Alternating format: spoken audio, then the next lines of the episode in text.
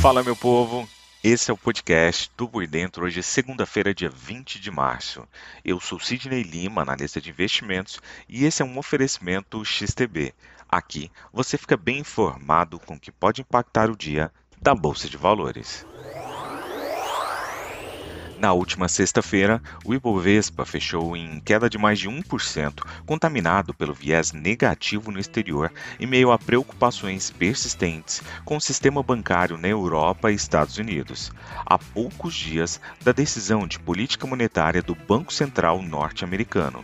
No Brasil, notícias corporativas também fizeram preço, com o Ezetec entre as maiores baixas após resultado trimestral, enquanto o 3R Petróleo saltou, conforme a Petrobras ratificou continuidade do processo de transição do polo potiguar. Investidores também aguardam definições sobre a regra fiscal.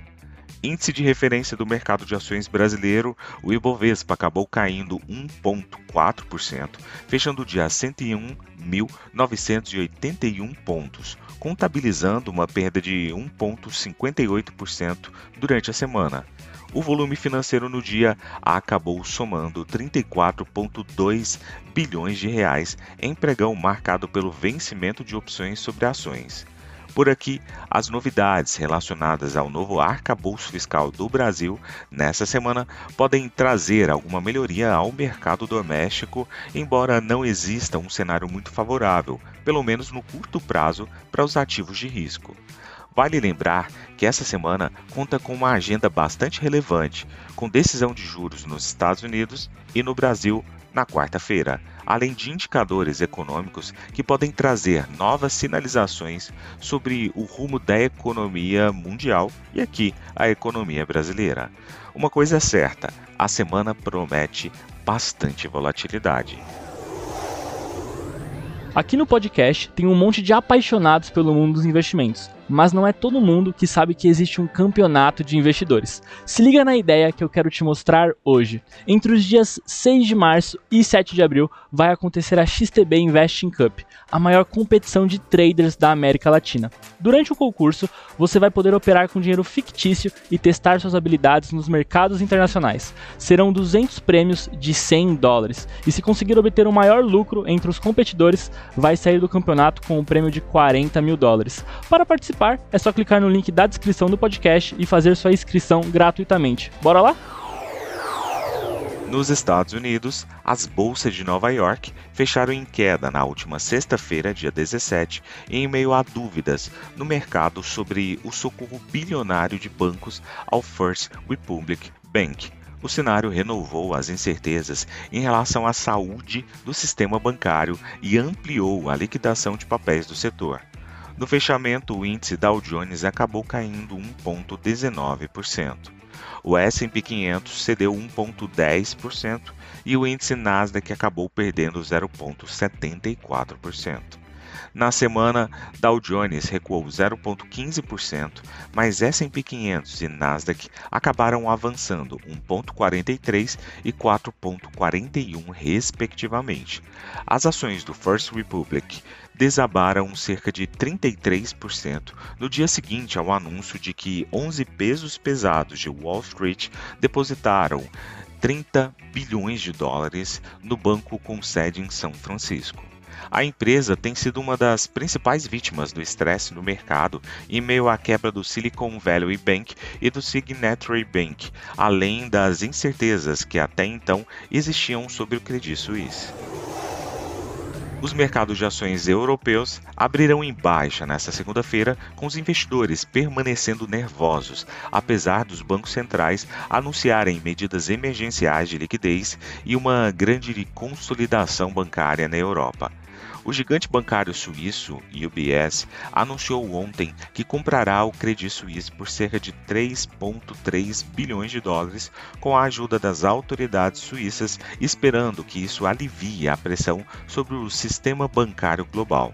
Cresceram as preocupações com a sobrevivência do Credit Suisse, uma vez que ele enfrentava crescentes dificuldades de liquidez com investidores retirando fundos após uma série de crises o Federal Reserve e outros grandes bancos centrais seguirão esse anúncio abrindo linhas de liquidez em dólares para apoiar credores sitiados, garantindo que o setor bancário como um todo possa colocar as mãos em dólares se necessário.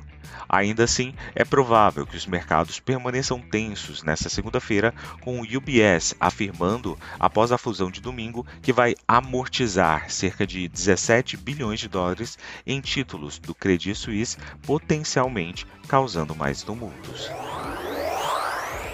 Na Ásia, especificamente falando do Japão, as ações fecharam em queda no pregão desta segunda-feira, com perdas nos setores de química, petróleo, plástico, siderurgia e construção naval.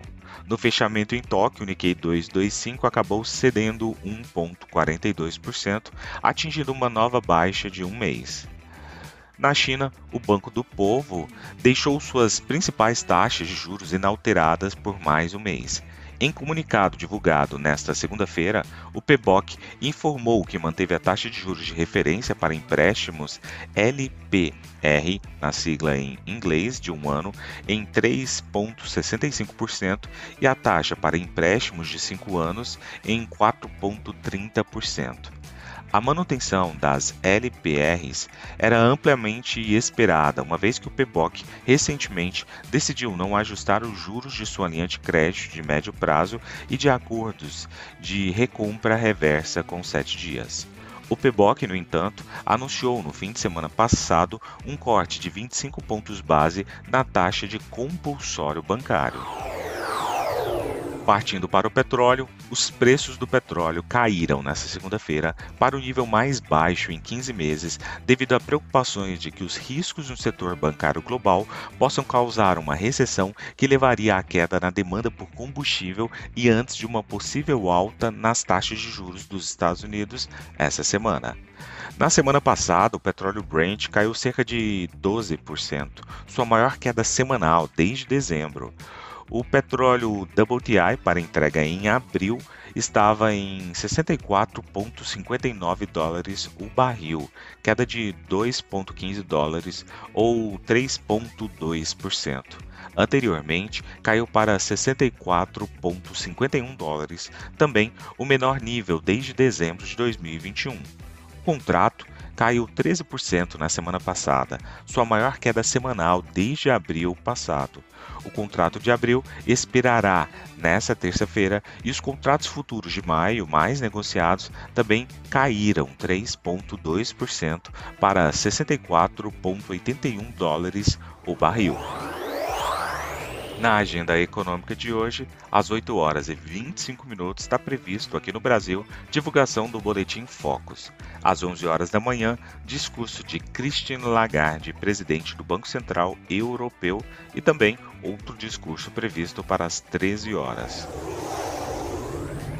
Partindo para as cotações, agora que são 6 horas e 33 minutos do dia 20 de março de 2023, temos Dow Jones caindo 0,35%, o S&P 500 com uma queda de 0,21% e Nasdaq, bolsa da tecnologia, acaba subindo 0,04%.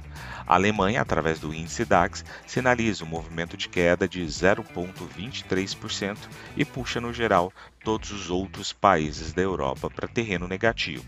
O índice VIX sinaliza um suave aumento do temor por parte dos investidores em 2,04%. O petróleo WTI segue em queda de 1,91% e o petróleo Brent sinaliza uma queda de 2,03% agora.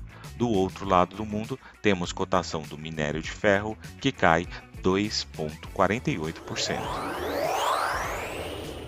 Vou ficando por aqui. Não esqueça de nos seguir nas redes sociais da Top Game. Valeu, tchau, fui!